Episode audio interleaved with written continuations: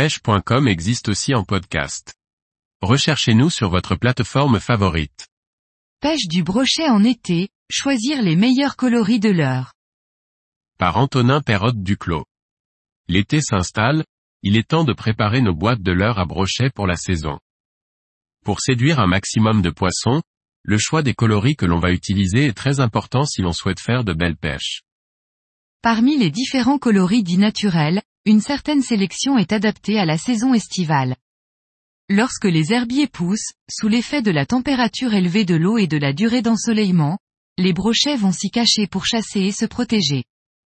Une grande partie des poissons blancs s'en servent également pour se nourrir et profiter de l'eau qui y est plus fraîche et oxygénée. Les coloris qui imitent les gardons, les brèmes ou les perches sont particulièrement efficaces. On peut donc dire que le blanc, le gris et le vert sont les premiers à choisir. Il peut également être intéressant d'essayer de se rapprocher au maximum de la couleur de l'herbier que l'on pêche, car certains poissons comme les petits brochets s'y camouflent très bien.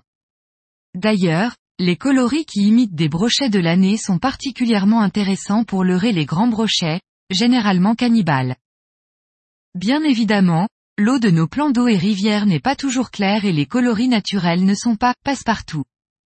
Un coloris très populaire auprès des pêcheurs grâce à son efficacité est le Fire Tiger. Ce coloris est simplement l'imitation de la robe d'une perche à laquelle on a grandement augmenté les contrastes en y peignant des couleurs très visibles. Le Fire Tiger est donc un coloris à toujours avoir dans sa boîte pour pêcher le brochet, aussi bien en été que durant le reste de l'année. Il existe également d'autres coloris comme le chartreux ou le kibinago, souvent agrémentés de nombreuses paillettes pour refléter la lumière. Toutefois, mon coloris préféré pour pêcher le brochet en eau teintée est appelé le coton candy. C'est un coloris composé d'un dos violet et d'un ventre jaune, particulièrement efficace grâce à son contraste parfait. Si vous n'avez encore jamais regardé ce que l'on appelle un cercle chromatique, je vous le recommande pour choisir vos coloris pour les eaux teintées. Dans ce cercle chromatique, on retrouve également les meilleurs contrastes sur un même leurre qui sont le rouge, vert et le bleu, orange. Il est de plus en plus répandu dans le monde de la pêche d'utiliser des coloris UV.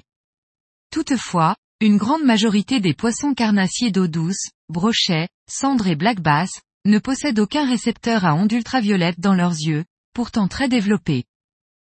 Comme pour nous, humains, le brochet ne perçoit pas les UV, mais perçoit en revanche ce que l'on appelle la luminescence.